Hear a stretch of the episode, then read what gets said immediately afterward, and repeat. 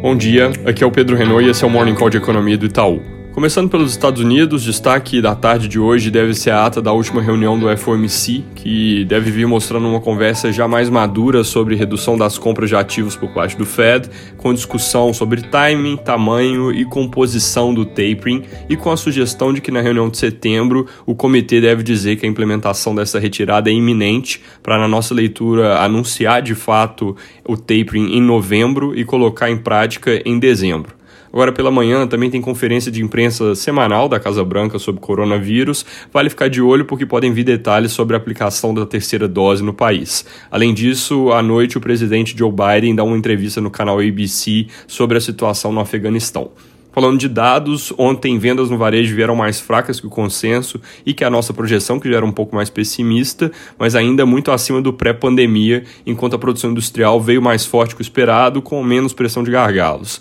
Ambos números são referentes a julho e no agregado eles puxam para baixo um pouco a perspectiva de PIB no terceiro TRI, dado que a surpresa foi mais intensa no varejo, com queda de 1,1% no mês, enquanto o consenso era menos 0,2%, do que na indústria, que subiu 0,9%, enquanto o consenso consenso era meio por cento de alta. Aqui no Brasil, ontem, mais uma tentativa de colocar para voto a reforma tributária do imposto de renda e de dividendos acabou sendo adiada, segundo o valor, porque, pelo andar da carruagem, o governo identificou que tinha risco de rejeição da parte da reforma que coloca tributação de 20% sobre dividendos e que é uma coisa crucial para que tenha um mínimo de equilíbrio fiscal, dado que sem isso o texto fica resultando ali em um rombo grande nas contas públicas. O Estadão reporta ainda que esse novo adiamento já deflagrou uma nova rodada de negociações por mais apoio ao texto, novas concessões a serem feitas a grupos específicos e que estados e municípios especificamente querem medidas que custariam 18 bilhões adicionais aos cofres públicos,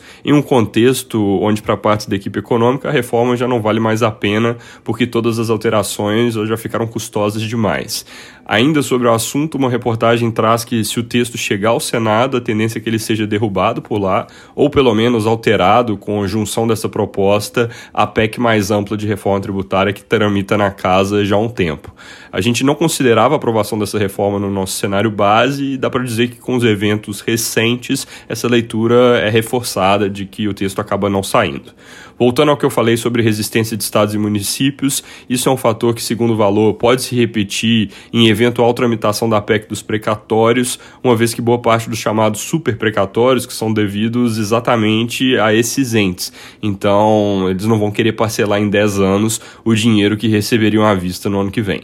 Por fim, falando sobre a crise entre Bolsonaro e STF, os jornais reportam que os chamados bombeiros conseguiram, em alguma medida, colocar panos quentes e dissuadir o presidente Bolsonaro do gesto de atravessar a pé a Praça dos Três Poderes e entregar pessoalmente ao Congresso o pedido de impeachment dos ministros da Corte, mas ele ainda assim deve protocolar o documento sem a parte mais simbólica da coisa. Vale aguardar as cenas dos próximos capítulos. É isso por hoje, bom dia.